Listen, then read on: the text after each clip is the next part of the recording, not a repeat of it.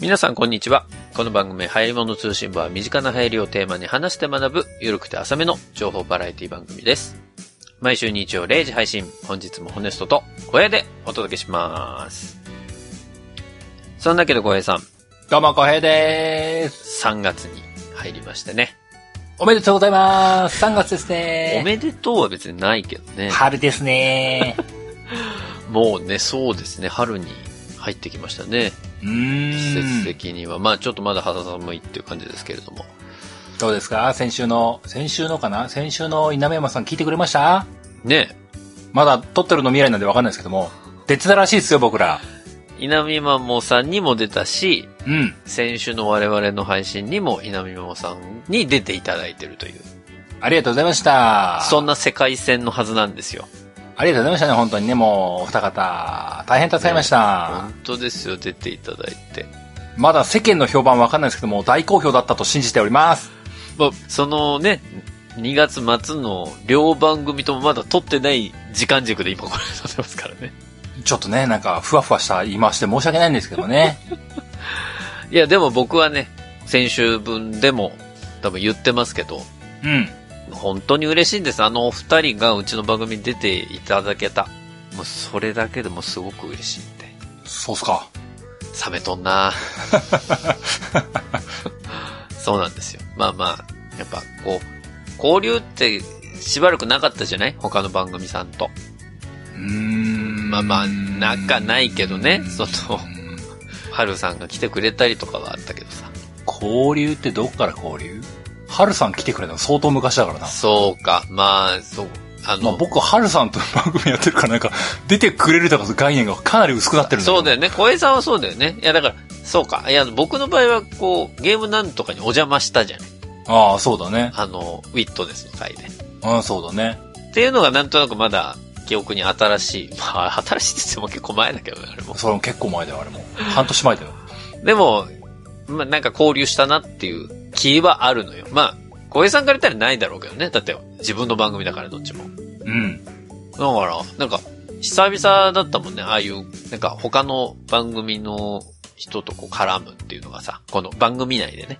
なるほどなもうだから、まあわかるよ。小江さんから言ったら僕で言うところのかけらじみたいなさ、ものをこう、交流って言われてるのと同じ感覚なんだろうなとは思うけど、まあまあでも、こう、がっつり、えー、呼んだのって本当いつ以来なんだろう人を呼んだのは、ビッグボーイさん以来ビッグボーイさんか DY さんかどっちかだなああ、ハルさんかうん。えでも、春さんはさ、まあ、そういう意味ではあ、ある意味、小江さんと番組をやってるっていうところもあるからさ、うん。なんか、ちょっと身内感はあるじゃん。まあ。身内感というか、まあまあ昔からね、仲良くさせてもらってますから、うんうん。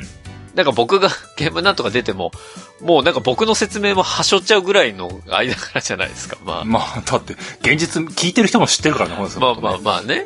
だからそういうのもあるけど、こう、うん。稲見まもさんはさ、うん。もうわ我々の番組を聞いていただいてたっていうのもあるけど、うん。初めてだったじゃね番組上でこう絡むって、お互いの番組に出会うっていうのはさ。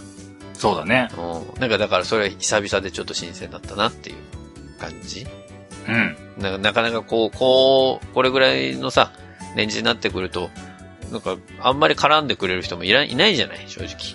まあ、みんな早つに出たくはないよね。わかってるんだ。でもまあ、その、稲見もさんはそうではなかったから、そういう意味で言うと。ありがとうな。もう本当にそれはありがたいですね。ありがてえな。もうそ、それでこう出ていただいて、うんいや、嬉しかったなっていう話なんですけどね。うん。うん。うん、まあ今後も引き続きね、よろしくお願いしたいと思いますけど。シュッと終わりましたね。さあ、ということで今日はですね、うん。あの、前回、まあそういった意味で、稲見真央さんを呼んでの、広告のね、反省会みたいなところやりましたけれども、うん。 2月お便り読めてないんですよ。そうだね。うん。ということもありまして、うん。ちょっと一周はずれるんですけど、今日、まあ3月の頭に、えー、2月に読めなかった分のお便りを読んでいこうと思いまして、と、あらあら。今日はちょっとお便り会に久々にね、させてもらおうと思いますよ。なるほど。はい。ということで、まあこのままお便り読んでいきますんで、はーい。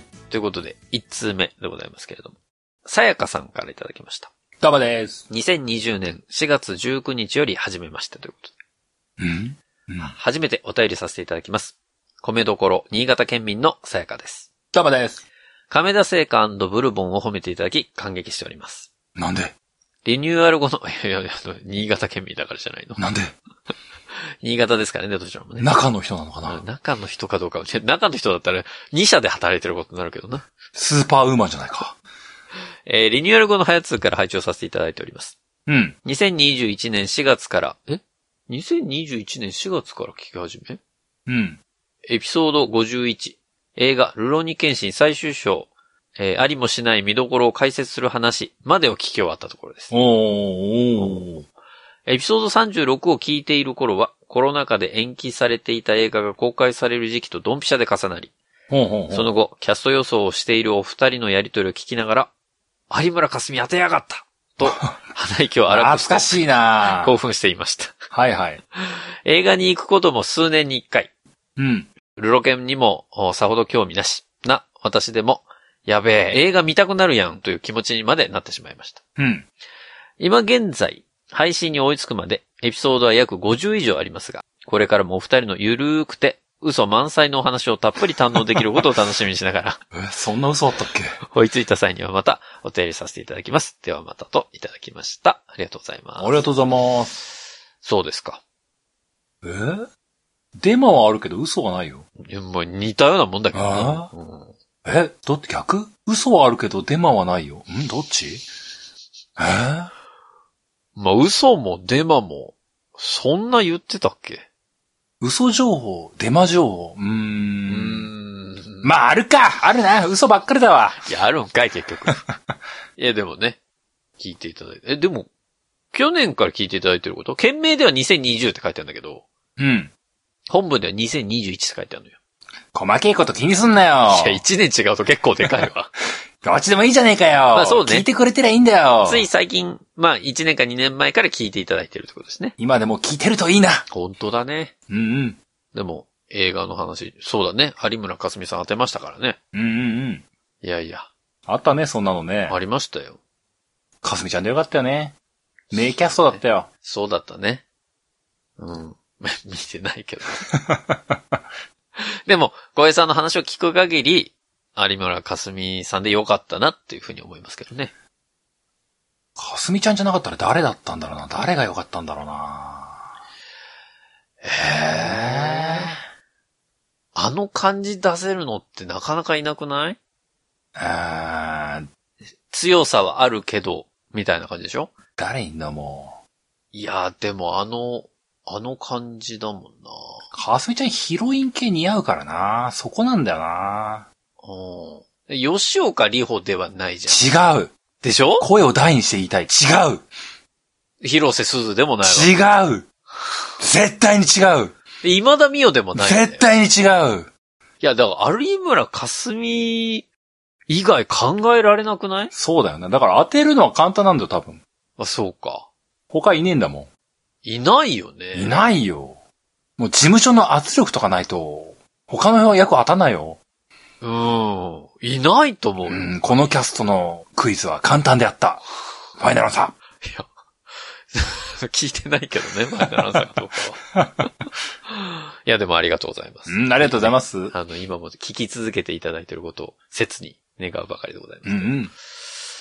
えー続いて、秋恋和もさんからいただきました。秋恋和もさ秋恋和もさん。ん。うん。ご挨拶ということで。はい。はじめまして、いつも楽しく聞いていますス。タバです。エピソード97のホネストさんの議事録話から聞き始めた新参者ですすが、げえとこから来て始めたな。過去エピソードをすべて視聴し終えたのでお便りさせていただきました。あありがとうございます。うん毎回、お二人の声と掛け合いが気持ちよくて、どの回も好きなのですが、バルミューダ、かっこ寺尾源さんの話が特に好きです。小江さんの力の入った原ポエム朗読と、ホネストさんの小気味いいツッコミが緩くて癒されます。憲法 M 朗読。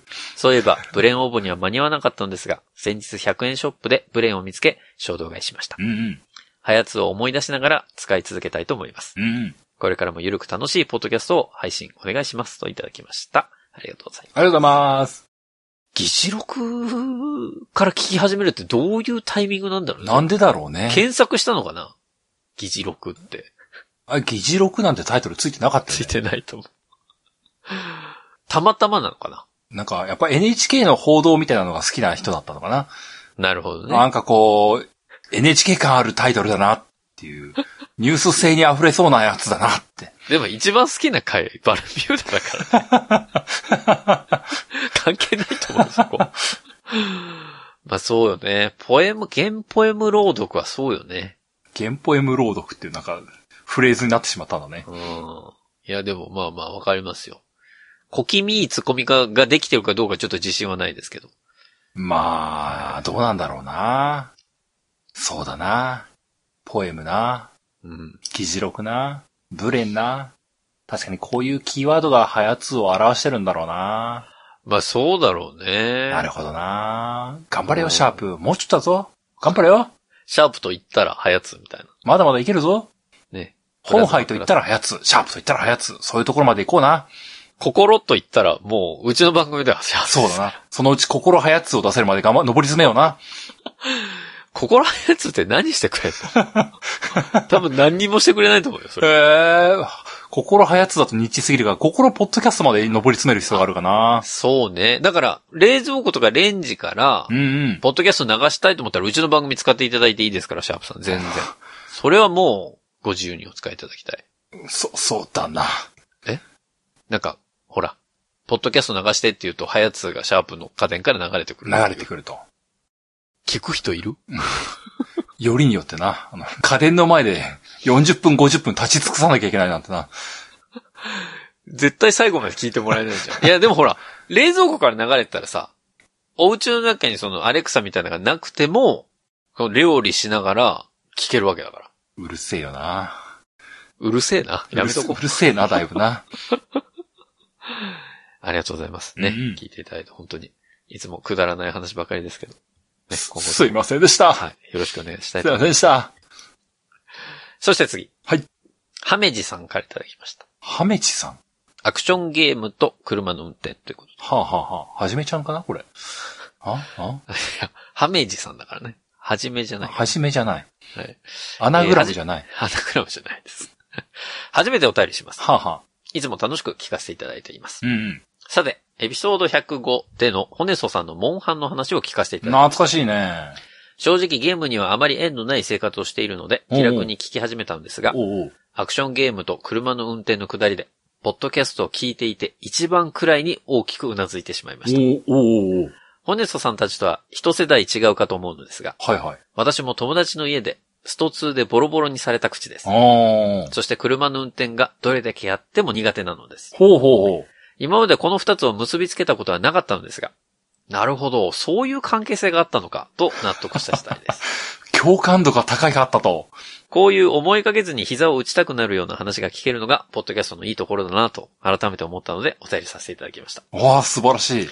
楽しみにしていますので、これからも楽しい番組を続けてください。乱筆、失礼いたしました。といただきました。ありがとうございあまりがとうございます。す。ね、モンハンと車の運転。おめでとうございます。ホネスの一言が、ポッドキャストの総合評価を高めるというところまで達しましたよい。や、そんな、ポッドキャストって素晴らしいメディアだなって。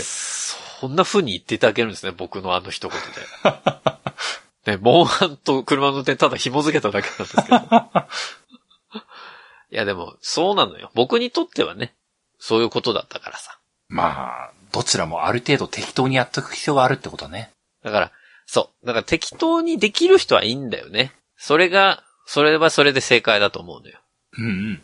なんか、やっぱそうではない人種もいるんだよっていうことを知るっていうことがね、やっぱこう、知見の拡大につながるわけじゃないですか。そうか。じゃあまあ、トヨタとか日産はな、ホネストみたいな人間も運転できるような、いや、自動運転目指してんだわ、今。そうよ、自動運転。じゃあ自動運転が完成すればホネストは救われるのかないいやでも、ホネストは逆に横で見てて不安になっちゃうのかなそう今だね、道路標識、うんうん無視したでしょみたいな。僕自動運転になったらなったで、うん。自動運転になっても、多分10時10分で握ってると思離していいっつってんのにな う。。マジハンドル離していいっつってんのに離さねえのか。離さないで。信用してない から。自動運転を。いつ何時、こいつが暴走するかもしれないと思ってる。その時に信じられるのは己自身だからさ。そうか。じゃあ、そうよ。えーじゃあ、ホネス今あの、なんだ、日産のプロパイロットみたいなやつ乗っても話さないのあ、か。話さない、話さないあ。あの、モードがあるのは知ってんのよ。はいはい。で、レンタカーとかでさ、う。こうん高速乗るとなんかこう線を検出してこうやってくれんでしょうん。うんなんか、信用してないもん。信用してない。してない。あの、ちょっとネタで手離してみよう、ふぅみたいなのやるけ ど。え、それで一瞬ぐらいだと思う。そっか。じゃあ、自動ブレーキとか信じれるのかあ、自動ブレーキもなったことがないからな、まあ、自動ブレーキは、まあ、どっちにしろな、非常時の話だからな。あんま関係ねえか。おー結構なんかそのさ、試乗できますみたいな、体験できますみたいなのあるけど、うん。なんか多分俺もう思いっきり踏んじゃうと思う。怖くて。まあまあ、おまあ、思いっきり踏めればいいんだけどな。まあまあまあ、まあね。困ったもんだな。なんか、便利なものが出てくるのはもちろんいいんだけど、すぐに、それを全信頼を置いて身を任せるってことはできないのよ。うーん。で、それが時間をかけてずーっとこう付き合っていく中で、こんだけ言ったら、これはもう多分大丈夫だろうな。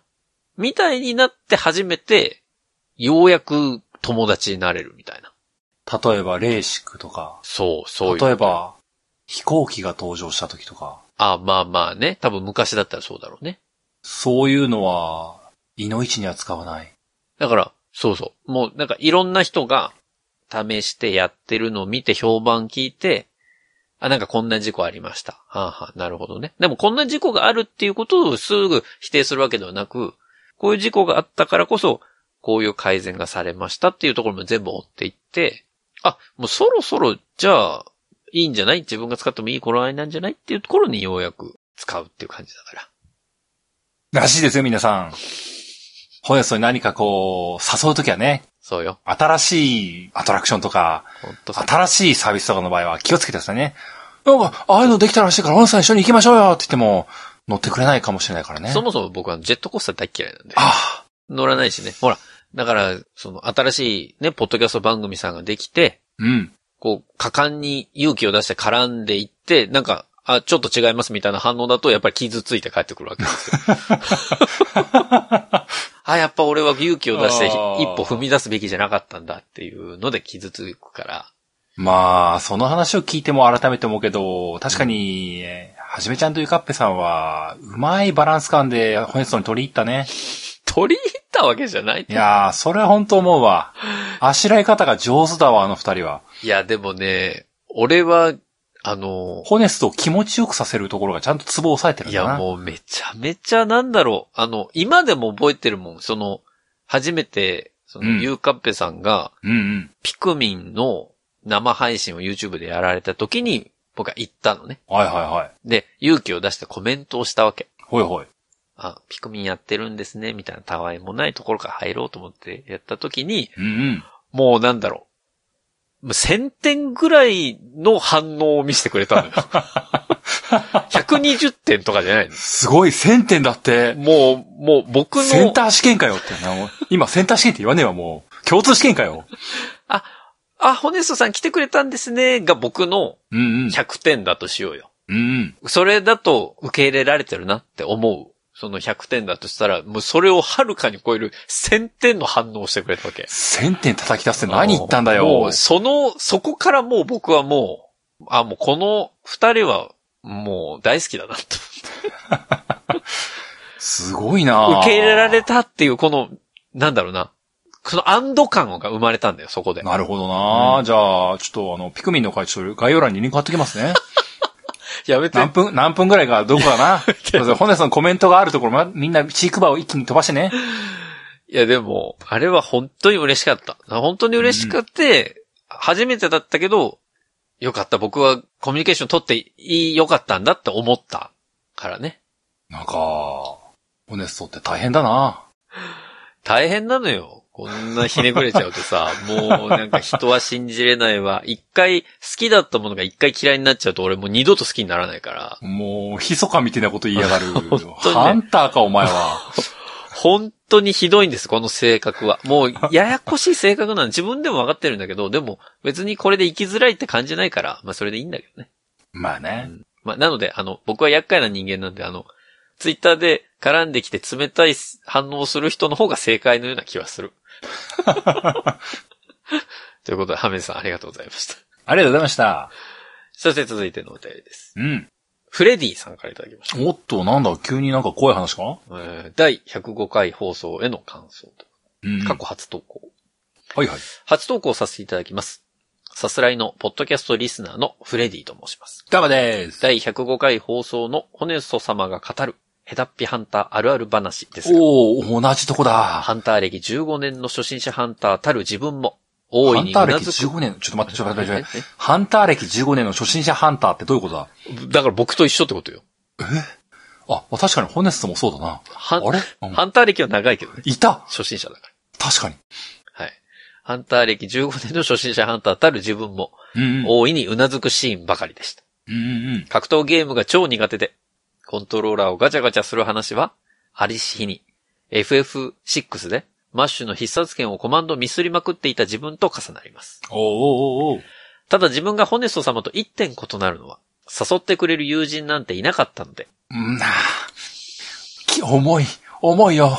モンスターハンター4になるまでずっとソロでここに借り続けていたという点です。長い歴史だね。そんな自分にとって、モンハンとは修行であり、シリーズ通して常に担ぎ続けている弓を選んだ理由も、うーん。全武器試して一番操作が難しいと感じたからでした。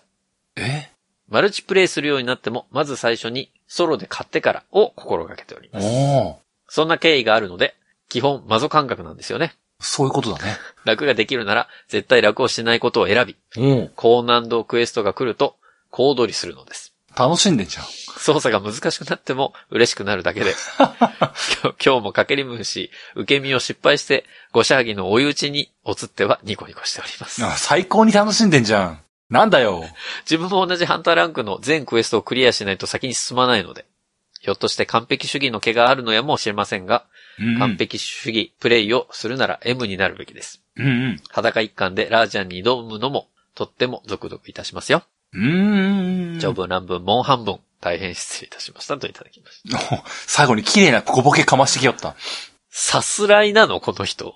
いやー、なんか、ほ根本的にホネストと違ったね。そうだね。なんかあの、入りはね、僕と一緒っていうような感じでしたけど、うん。全然違ったね。なんかゴールが全然なんかこう、と、たどり着いた駅が全然違ったよ。なんかそう、ねじれの関係にあったよ。おー、なんか、千葉方面に行くのかなと思ったら神奈川方面に来てたよ。全然違うじゃん。逆方面乗ってるじゃん。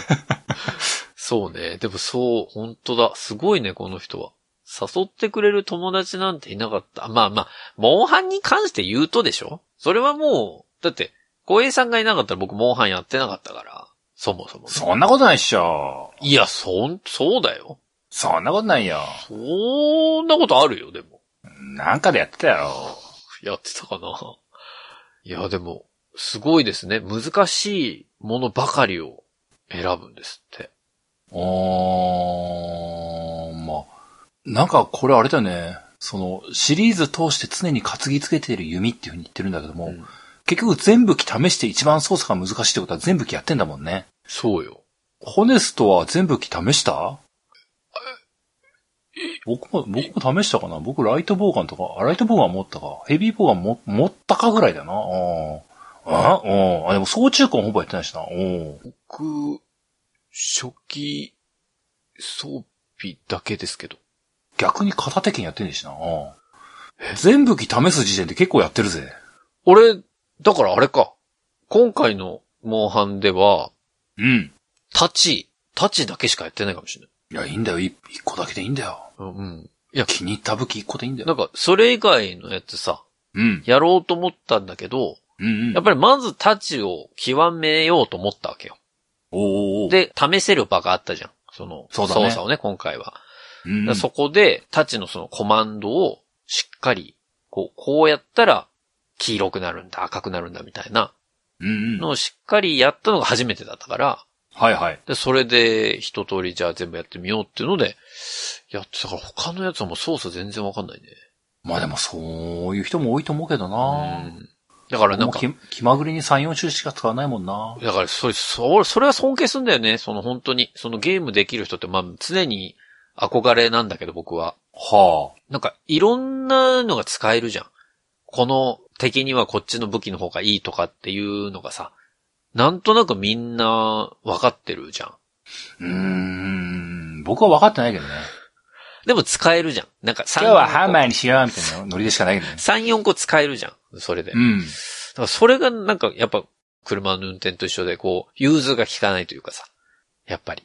まあ、そうだな。さっきの車の話と紐づけるとうな。ん。あの、僕操作方法分かんなくても、とりあえずなんとかなっしょうって言ってやってるかいや、らだかなら。それがすごいんだよね。俺、だからまず、なんかこのさ、サイドブレーキというか、その、R だの、N だのさうん、うん。あるじゃん。あるね。あれがさ、教習所の車はサイドブレーキの前についてるじゃん。うん。でもさ、最近のレンタカーとかさ、うん。なんかハンドルの左側にそれがあるやつとかあるんだよね。シフトレバーのこと言あっ、てんだそよう、ね。シフトレバーの、そう、シフトレバーの話。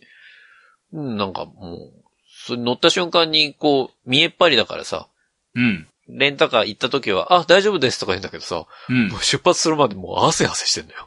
こんなところにレバーがついてるみたいな。やもったことない、これ。う、もうその辺って僕も割と一緒だけどな。その、僕もたまに車検で台車とか借りて帰るときあるけども、台車借りて受け取るときはもうエンジンかかってるから、とりあえずブーンって帰るんだけども、家帰ったら、 あれどうやってエンジンかけるのこれそうつそっう、て。わたわたして。あれっつって、ガチャガチャしてついて、お、よかったって言って、なんだ、最近の車ってかっちょいいなって言って。え、これ何のボタンえ、あ、座席引いたあ、お尻あったかいとか言って、あ、すごいとか、これ欲しいな、変えてくんねえかなとか言いながらね最近だってバックミラーがなんかもうモニターみたいになってるやつあるじゃん。あるねあ。れすごいよね。そ、それ最近ではないな、結構前からいだけどや、な。そう、僕が知ったのが最近なんだけど、あ、 なるほどね。モニターすごいなぁみたいな。ほんとそのレベルだから。うん。まあそうよね。うんだからもうゲームも一緒っすよ。まあでも確かにな、確かにそのホネスの気質でいくと、車、レンタカーとかで他の乗ると、ストレス確かに大きそうね。うん。だ毎回違う機種だから。いや、機種違う車種だからさ。そら違うもんな。うんだから一回、もうそれこそ、大学の頃だったか、うん。車1日2日借りて、で、日中はさ、そのエキストラの人たちとの乗せて、まあ、アッシーみたいなことやってたんだけど、うんうん。で、夜になると一人になってさ、使わない車を一人暮らしの家の近くに置いて、もったいねえなとか思ってたから、うん。その時横浜に住んでたんで、何を思ったか、江ノ島に朝日見に行こうと思ってさ、おーお一ー人で行ったわけよ。う乗っん。てバーンって行って夜夜中ずーっと走って。うん。で、七里ヶ浜のあの、ね、サーファーたちがよく止めることで知られる、あの、セブンイレブンがあるんだけど。うん。でそのセブンイレブンの駐車場にピチョッと止めてさ、海岸なんか見に行ったりなんかして、ああ、俺何やってんだろうな、みたいな。で、帰るかって言って、 そのセブンイレブンに駐車してある車にの乗り込んだらさ、うん。エンジンのかけ方がわかんないのよ。 おーほーほー。ブレーキ踏みながら回さなきゃいけないの忘れてて。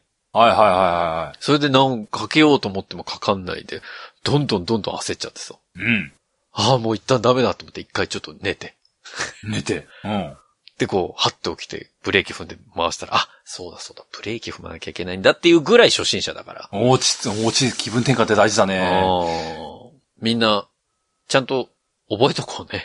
まあでも、その話のレベルって、みんなあると思うけどね。あ、本当うん。だそれをみんな言ってないだけなのか。だと思うけどな。車のレベルなんて、全然あると思うけどな。そうか。うん。だから、その経験をすると僕は怖くなっちゃうんだよね。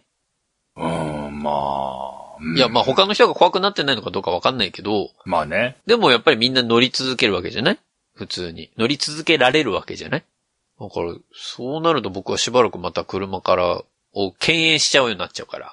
まあでも車に関してはまあ結局生活あ、まあね、それはね。に根付いてるかうら、やるっきゃないとかそういうところが多いと思うけどな。まあそういう人も多いだろうね。だから特に、僕なんかはそれからもう、ずっと東京都内だからさ。うん。まあそれこそよく言われるけども、まあ田舎者からすると東京のあの駅の感覚、今は違うかもしれないけども、やっぱり満員電車乗るの嫌だったしね。ああ、まあまあね。やっぱ一回抜けるともう満員電車乗るのはもう嫌だよねって思うもんね。いや、まあだから、今のこのコロナ禍でさ、うん。俺も満員電車嫌だもん、もうこ の、なんても乗ってないからさ。昔は当たり前のようにもう満員電車はしょうがねえなって乗ってたけど、いや、今となっては、じゃあ元に戻ってくださいって言われても、仮にコロナがね、なくなったとしてもさ、うん。またあの生活戻れって言われたらちょっとしんどいもんね。えーでも、押しつぶされて気持ちいいよ。いや、俺、悪夢見んのよ、こ れ。まあね、そんなわけで。えー僕と同じようで違ったフレディさんからのお便りでございます。そうだ。ね。これはフェイク文だったね。はい、続いてのお便りでございます。あ、さやかさんからいただきました、また。 ほら。改めて、はじめましてという。改めて初めまして。はホネソさん、小江さん、はじめまして。いはい。新潟県民のさやかと申します。どうもです。以前、2020年4月19日からはじめまして的な件名でお便りさせていただきました。うん、さっき読んだ気がします。お二人がオープニングトークで映画ルローニケンシン最終章のキャストを当てやがったってことに興奮したみたいなことを書いたかな。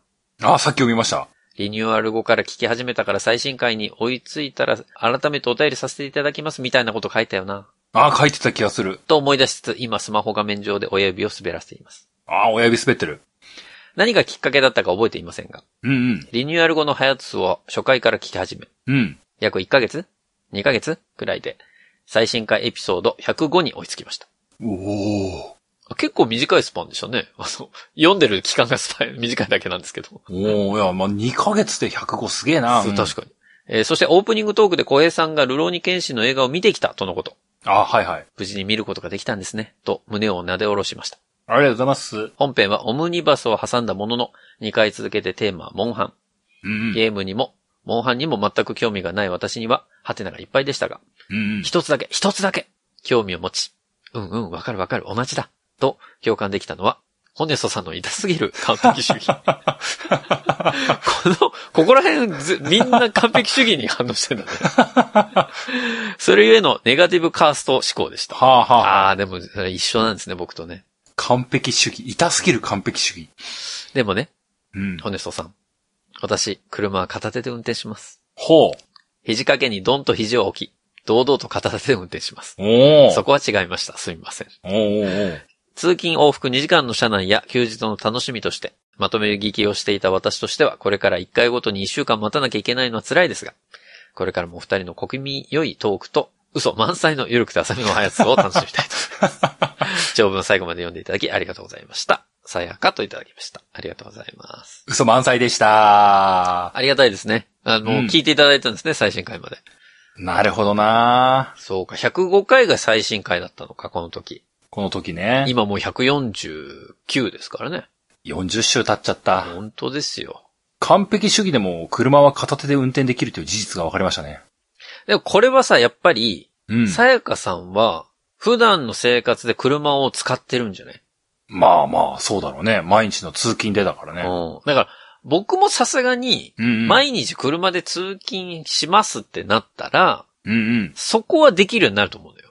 なるほど。うん。だからこの年1でさ、うん、うん。旅行に長距離で出かけますっていう、この不安定な車の運転しかしてないから、うんだからこそだと思うんだけどね、こうれん。は、ね。まあまあ、そうだろうね。うん実際そうだろうね。そうか、だから、なんか英会話とかと一緒なんだろうね。英語を普段からこうずっと使ってるとさ、なんか英語脳になりますみたいに言うけど、このうんうん。車を普段から運転してれば、ね、車脳というか、車を簡単に、特にこう焦らずにというか、乗れるようにはなるんだろうね。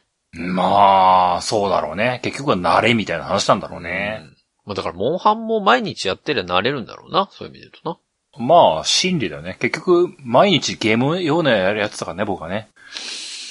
うん。まさしく心理だと思だうからよ。僕はそれをやってないからってことだよね。まあ、それ、そうだろうな、そらな。そらそうだわな。ああ、そらそうだ。確かに。まあ、ホネストもだって、こう、毎日は言わないけども、ポッドキャストをこんだけやってるからな。ポッドキャストに関してはもう手だれだもんな。まあ、そうね。も普う、通そんな話せないっすよって言われてもなんかホネスト普通に喋ってるもんな。めっちゃ喋っちゃうし ね。うん。あと、編集に関して言うと、半分寝ながらでも編集やってるからね、今 ね。すげえ。寝ながら編集しちゃうのもう、半分なんか意識遠のいてるけど、あ、ここ編 集、あの、切らなきゃっていう時はもうちゃんと切って、また、うーあ、まあまたまた、みたいな。そんな感じだから。やっぱ、その慣れってやっぱ重要なんですね。脳は最適化されてくんだな。うん。そりゃそうなのかもしれ気ない分症と同じだわな。そうね。一時期はね、ちょっと気になってくるけど、ある一定すぎると脳がね、そのうん黒くなってるところを勝手に保管するっていう、そう。うんそんな感じなんでしょうね。そういうことだ。みんなの脳にはフォトショップが入ってるってことだ。すごいじゃん。だから、車の運転とゲームに関しては僕はそのフォトショップが初心者レベルってことだね。 そうだよ、あの、ホネスちゃんとクリエイティブクラウドに入ってないからだよ。 CS5 だからなソフ。ト、ソフト2、3本しか入れてないからだもうよ。わかんない。俺もう CS3 かもしれない、また。 そうですか。なるほどね。うんいやいや。嬉しいですね。ありがとうございます。最後ありがとうございます。はい。そして続いてのお便りです。ケリーさんからいただきました。お、ケリーさん。収益化についてということで。収益か小林さん、ホネソさん、おはようございます。おはようございます。ポッドキャストの収益化の回聞きました。ありましたね。以前のポッドキャストは収益化ができず、ビジネスにならないと言われ続けられていて、うん。大手ラジオ放送局がポッドキャストから撤退し、ちょっと話題になったこともありましたね。ありましたね。最近はまた戻ってきて、何なの出戻りしたのなんて思いました。ケリーさんは嫌味だな。最近の数年はショーができたり、収益化できる配信サービスができたりと、以前の様子と変わった雰囲気になったなと感じます。そうだね。時々配信しませんかと連絡をいただくことがあります。おお。中には失礼だなと感じる応対があり、不快なのでやり取りすることをやめたこともありました。うん。僕は受賞や収益ができる番組が正義ではないと思っていまうす。ん。これまでになかった番組作りの目標の選択肢が増えただけだと思っていますうん。うん。お金も欲しいし、承認要求も満たされたいけど、スターになるレベルまで求めたいわけではないです。うん。僕はラジオごっこを楽しみたいのです。なるほど、なるほど。収益についての話題はあちこちで聞きますが、配信者の方々はどの程度の収益を期待しているのか気になります。うん。ポッドキャストを配信することで、5点が立てられるぐらい稼ぎたいのか、最低限の活動費だけでいいのか、どう考えていますかうん。僕は交通費や通信費ぐらいもらえたら嬉しいなと思うくらいです。なるほど。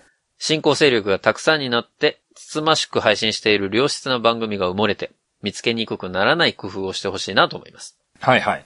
また、ポッドキャスト論の回もやってください。うんうん。その時は僕も出してください。では、またメールしますね、といただきました。ありがとうございます。す。ね、ケリーさんは、もう我々の番組よりもはるかにリスナーさんが多いおもれきという番組をやっておりますし、まあその他ね、いくつかやってらっしゃいますけれども。まあ、この、ポッドキャストの収益化の話をした時とは、うちの番組の状況が変わったな。収益化しちゃったからな。まあでも、あの、今回のワールド・オブ・ウォーシップス2月やりましたけど、はいはい。ケリーさんのところ、おもれきさんもやってましたね。なんだよ、ケリーさんもやってんじゃん。なんだよ、ケリーさん。でも、ワールド・オブ・ウォーシップスのさ、あのゲームのさ、感じからいくと、うんうん。あの歴史っていうのはすごく紐付けやすいもんね。そう、そう、そうだね。昔のね、戦艦。はやつは何にもゆかりがないのは分かってるけども、言うなよ。一番はやつゆかりないんだから。そんなこと言ったら、一番最初の Amazon Music だって別にゆかりなかったんだから、言うなよ、そういうこと。ゆかりとかそういうもともともてんじゃねえんだよ、はやつは。いや、本当にだから、声かけてくれてよかったよね。本当ありがたかったね。やりますって言って。うん。そうじゃなかったらやってないもんね、うち。やれてないもんね。そんな中、マッチングとか気にされたら、うちに一生話来ねえから。本当だよ。うちもう間、違いないよ。ポエム系朗読番組しかないから、家電のマッチングとかになっちゃうから、ポエムだったら読みますっていうね。ポエムは、ポエムは読みますって。いや、でもそうそう。何ですかケリ絵ーさん本の朗読ですかいいですよみたいな。ケリーさんも、そう、ワワールド・ウォーシップスのやつはやってたので、うんうん。いや、なんか、だから、このいただいたお便りの時から、二番組ともちょっと状況は変わったかなと思いますけど。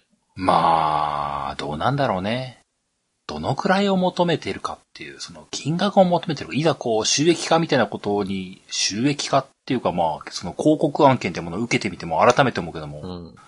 まあ別にいくら欲しいっていうのがあるわけでもなくて、そうね。もう正直、前回と今回でもらったお金どうしようって悩んでるぐらいだよ。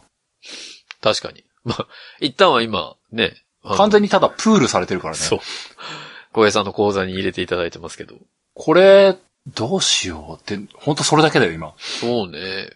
確かに。なんか、今、今のところだから使う当ては別にないというか、どうしようかな。はじめちゃんになんかパソコンでも買ってあげるこの前買ったばっかだよ、ゲーム、ゲーミング PC。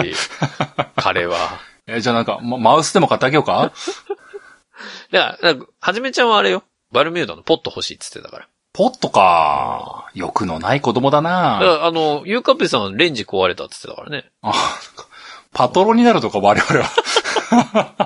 広告で得たものを。それ、それはなんか違うような気がします。ある種のキックバックだよな、これだ。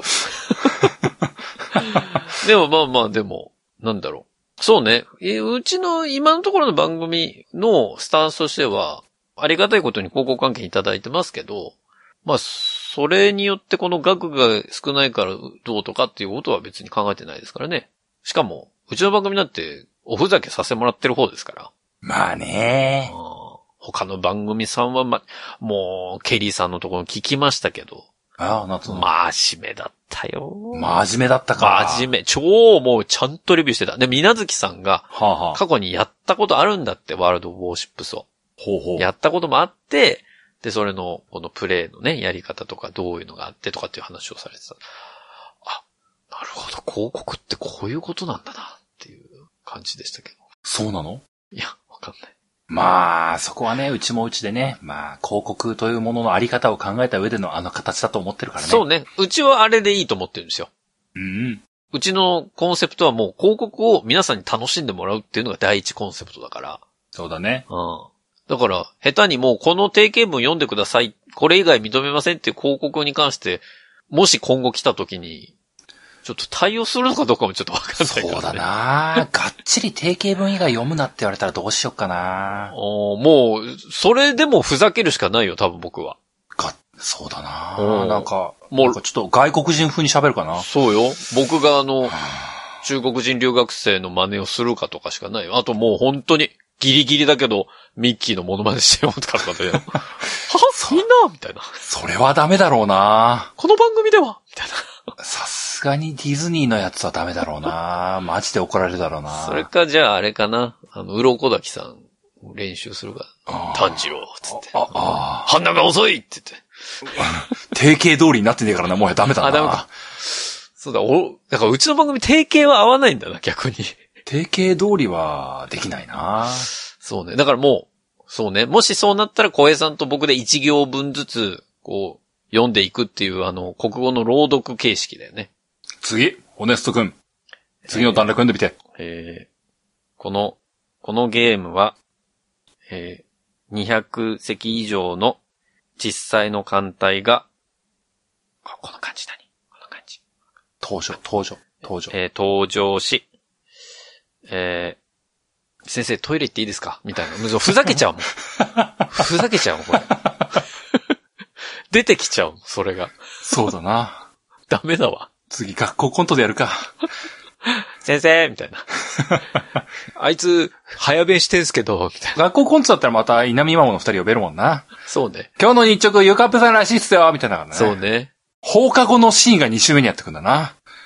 どうだった今日のホネストの朗読。あれ、めっちゃ間違ってなかった。それ、それやるんだったら、いや漫画7603にも出ていただきたいな。それこそ先週分で話してるかもしれないけどな、僕割とね、パンダさん読もうかなって思った時あったんだよね。パンダさん呼べるじゃん。呼べるじゃんって失礼だけど、うん、パンダさん一番ぴったりだなと本当は思ってたんだよね。パンダさんのイケボ超いいじゃん。うん。もう、パンダさん台本も書けるしね。本当だ。そうなの。呼ぼ予防。う。次回。 いごめんね、佐島さん、丹羽さん。また今度。 やいや、いや、お二人も、いや、お二人だから、それこそさ、なんか、アマゾンのオーディブルとかさ、なんかこうはあはあ耳で聞く系の、なんかあと漫画読む系の電子書籍系のやつあったらもう、バッチリじゃんそう そう。でもそしたらあれか、それあったら多分普通にそっちのオー直ダー接行くな入るからさ。直俺たちとか関係ない。直接行くわ。うちに来る理由がないか来ら。ないわ、確かに。むしろそっちの方がメインだわ。そうね。いや、本田さん、申し訳ないですけども、うちに誘い来ちゃいましたって、あの、悲しい断られ方するよね。で本田さん二度と話しかけられなくなるって。 おじゃあもういいわ、つって。ひねくれてんな、俺。やめろ。はい、ありがとうございます。ありがとうございました。はい、続いてのお便りです。エビ、スガオさんからいただきました。え、なんか、なんちょっと待って、あの、プロフェッショナルかなエビ、スガオさんから。 え、なんか、やばくないなんか歌歌ってくれそう。えー、楽しみ。あ、マネタイズについてということで。はい。なんか真面目な話題だね。ポッドキャストの有料化について、うんうん。興味深く聞かせていただきました。あ、どうもどうも。今回のお話で触れていないところがあると思ったので、初めてお便りします。おうかっこ、ブレンプレゼントですら投稿しなかったのに、かっこ笑い。はは。有料配信ということでお金を払わないと聞けないという話になりがちですが、うんうん。基本的に無料配信なんだけど、クラウドファンディングで賛同してくれるリスナーから月額料金を徴収してサーバー代や機材購入に当てて配信しているポッドキャストもあります。どんぐりみたいなやつそうだね。なるほど。クラファンの見返りはあったりなかったりしますが、番組グッズのプレゼントとか、会員限定音声コンテンツダウンロードの権利とか、うんうん。は番組での名前読み上げとか、その程度ですかね。あ、はあはあ、はやつすさんも固定リスナーも多いと思うので、うんうん。月500円くらいならというリスナーも結構いるのではないでしょうか。え10人集めれば月5000円。年間6万円。ええ配信を続けるモチベーションにもなると思います。えな逆にね、モチベーション下がりそうなんだよね。ちなみに私はクラファンしたことはありません。確かああ、ああ、に。クラファンで課金している番組は、電気屋ウォーカおう、ー、ウッドストリームのデジタル生活、おう、ホットキャストなどでしょうか。おう、おう。大々的に有料化するつもりはないけれど、サーバー代くらいは還元してほしいと思うなら検討する価値はあるのではないでしょうか。うーん以上、通りすがりの長期リスナーでした。うん毎回の配信、楽しみにしています。といただきました。うーんなるほどあねりがとうございますありがとうございます。そうですね、電気屋ウォーカーさんとか、ウッドストリームのデジタル生活、フォトキャストさん。まあ、あの、この番組さんは、もう電気屋ウォーカーさんつながりで僕もよく存じ上げておりますけれども。コーヒーさうん。コーヒーさんとか、他の方いろいろいらっしゃいますけど。ん。うーん。でもそうよね。クラファンでなんかこう課金していろいろやってるのは僕も他の番組さんでも聞きますし。まあそれはその携帯でいいんじゃないかなと思いますけどね。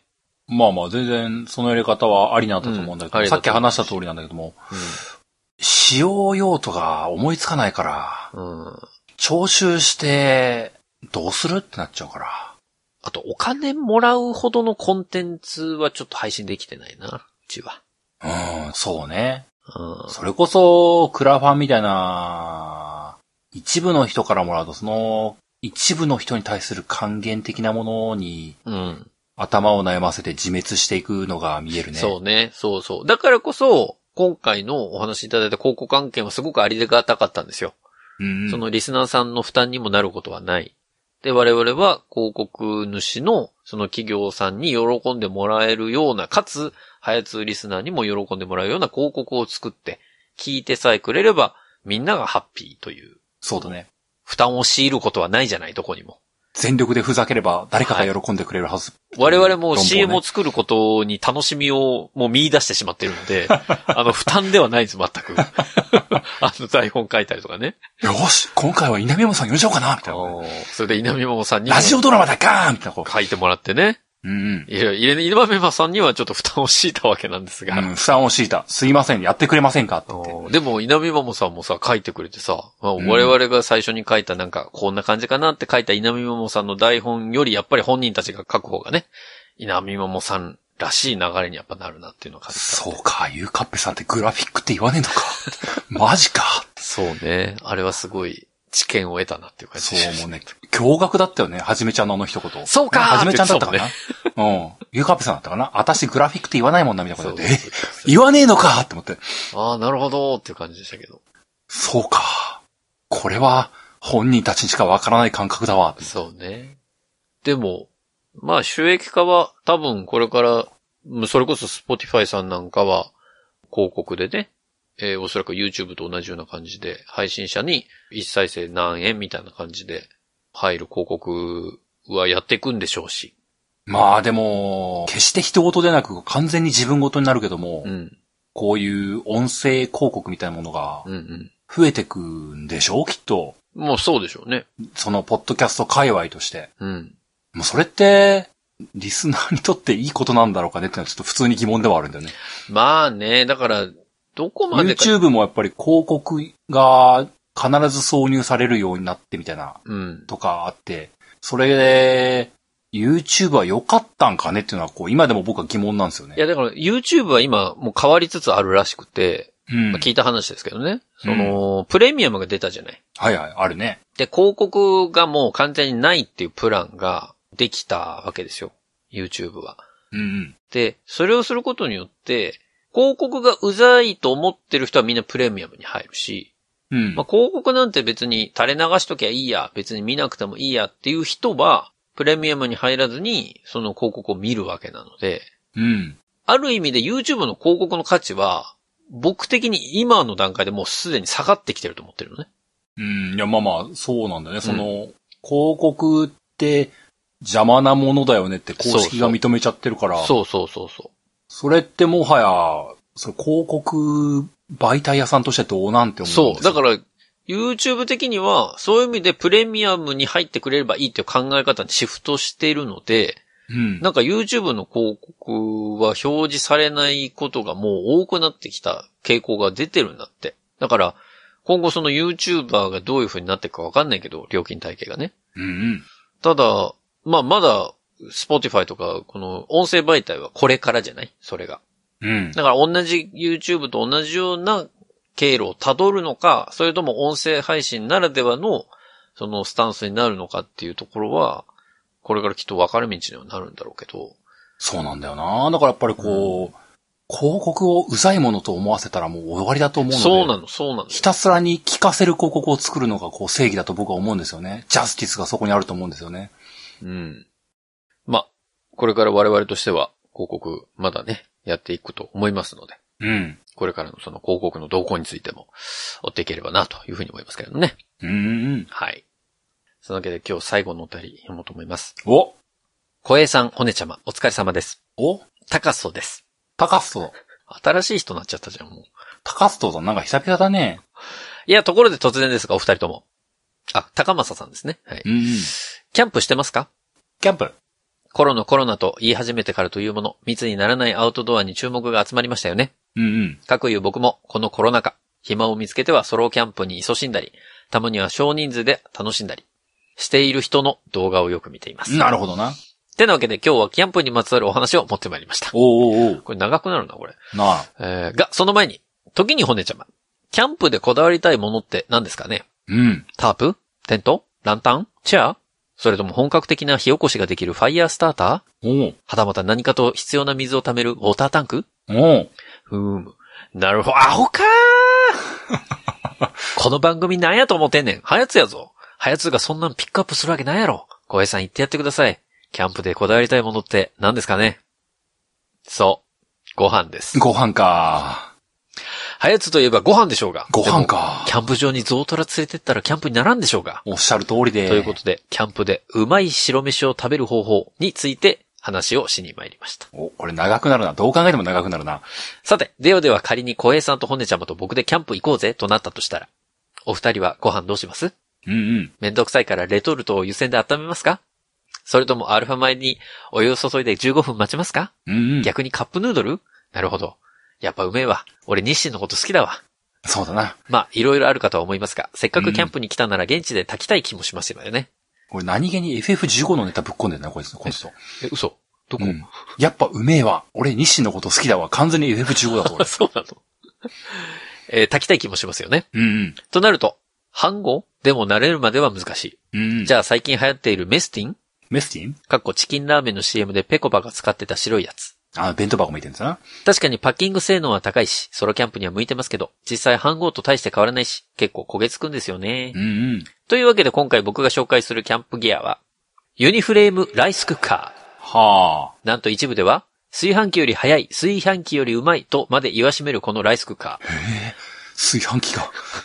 なぜにおすすめなのかと言いますと、うん。誰でも簡単に失敗することなく美味しいご飯が炊けるからでえす。ー、炊飯器の存在意義が。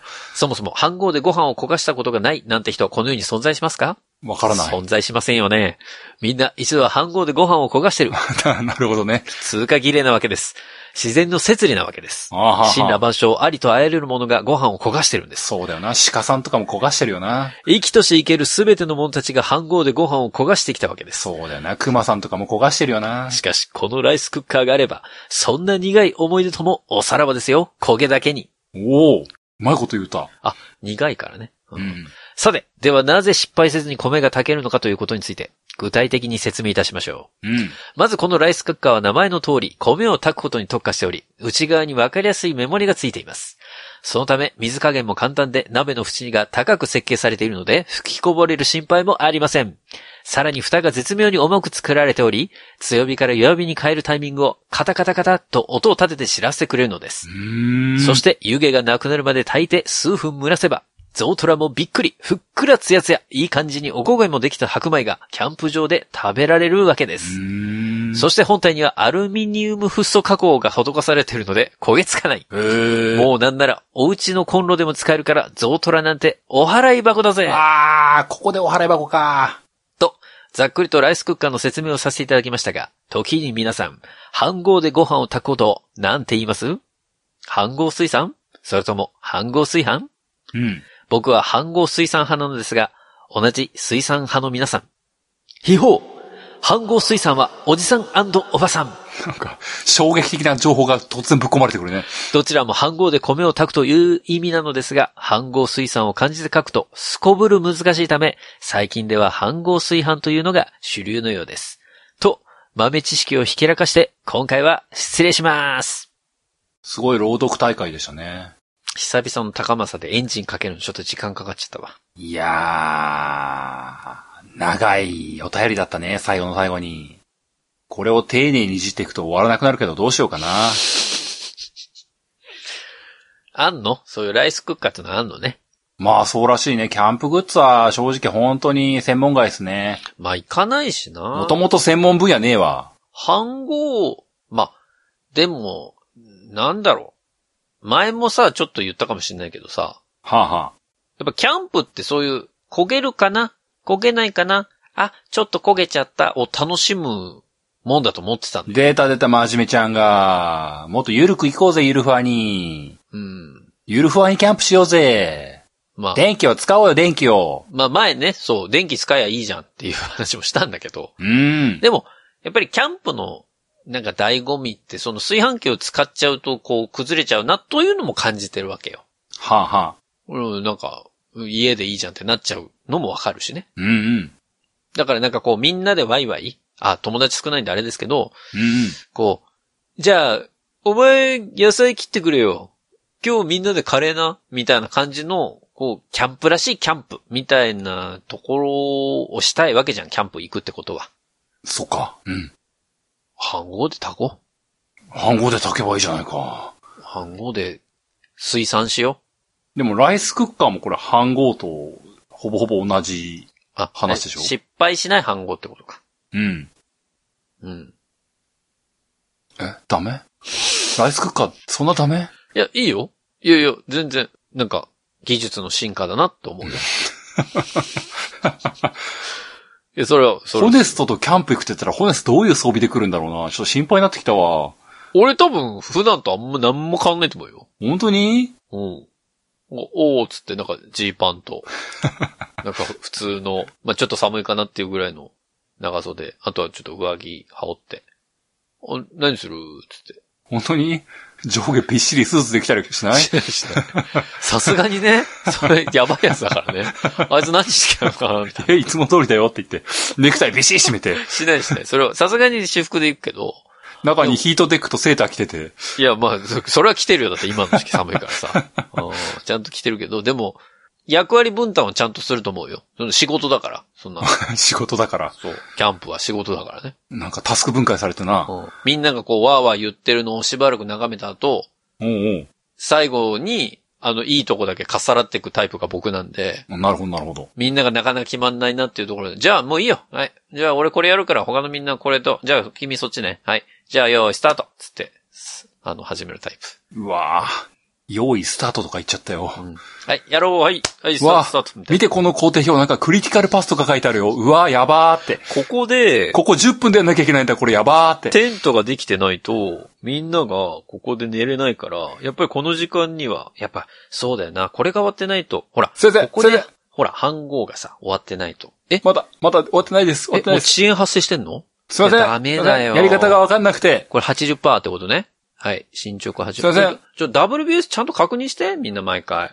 あの、やってるんですけども、ちょっとエクセルか、か、更新する時間なくて。ダメだよ。それ、自動計算にしといてよ。なんで手動計算のままなのその Excel のシート。だって、キャンプ場でエクセルいじると思ってなかったかなら。んでだよ。それちゃんと入力、ほらほら、75%、5%刻みじゃないんだよすいません、すいまん。せん。B 君のやつ書き換えちゃいました。僕でちょっす。とすいません、僕です。もう共有化してるんだからそういうことやめて。すいません、すいません。あごめんなさい。僕があの、あの、更新履歴いじったの僕です。あの、戻しちゃったの僕です。すいません。もうこんなエクセル使えない人たちとキャンプするんじゃなかったわ。すいません、セルロックが解除できま せん。関数入ってるとこ消しちゃいまして、あの、ごめんなさい。あの、本気で仕事場でやられたら嫌なやつばっかりやるのやめて。なんでお前ロックかけてんのにわざわざそこで顔更新すんなよみたいな。だって更新の仕方、どこを埋めたらこの関数が変わるかわかんないから、直接手で打っちゃえって思ったから、あとパスワードがなんか割と、あの、骨さんらしいパスワードだなと思ったんですよ。もう、キャンプやめよ骨さんの社員番号打ったら解除できちゃったから。それはみんながいつでも変えれるように俺を分かりやすいようにしてるだけだから、それは。アンダーバー最終ってつけたのは僕です。やめろよ、お前。最終ってついて、その後、アンダーバーフィックスってつけるの俺なんだから、それ。僕がフィックスの2ってつけました。う。 その後に日付つけんじゃないよ、お前は。すいませんでした。あのところで、キャンプしませんかずっと、キャンプ場でずっとみんなエクセルいじってるのなんでなんですかどっから電気引いてんだよ、そいつら。 ということで、えー私は、キャンプは向いていないということが分かったところで、えーエンディングに入っていきたいと思いますけれどもね。うん高松のお便りは何だったんだろうな。本当だね、久々に読みましたけど。うん。いやー、もうこの、テンポが大事だからね、高政さんのこの、お便りはね。そうだな。次は CM の原稿書いてきてくれな。本当だな、でも、何の CM やる かという、伝えなきゃいけないからね、これ。それはそれでしんどいけど。7分じゃ聞かないよ、本当に。 7分、まあ、でもな、5分から10分の間に収めてくれよな。まあそんなわけでね、このお便り会もまた長くなってしまいましたけれども、うんうん。引き続き皆さんからのお便りね、えー、募集しておりますので、お便りは番組ホームページ内のお便りフォームからお送りいただければと思います。番組ホームページは、流行り物通信簿で検索するとアクセスいただけます。また、ツイッターをご利用の方は、ハッシュタグはやつを使ったツイートも募集中です。皆さんからのメッセージお待ちしております。そんなわけで、流行り物通信簿エピソード149は以上でおしまいです。また次回お会いできればと思います。お相手は私、のねそと。おやでした。さあ皆さん次回までごきげんよう。さようなら。また来週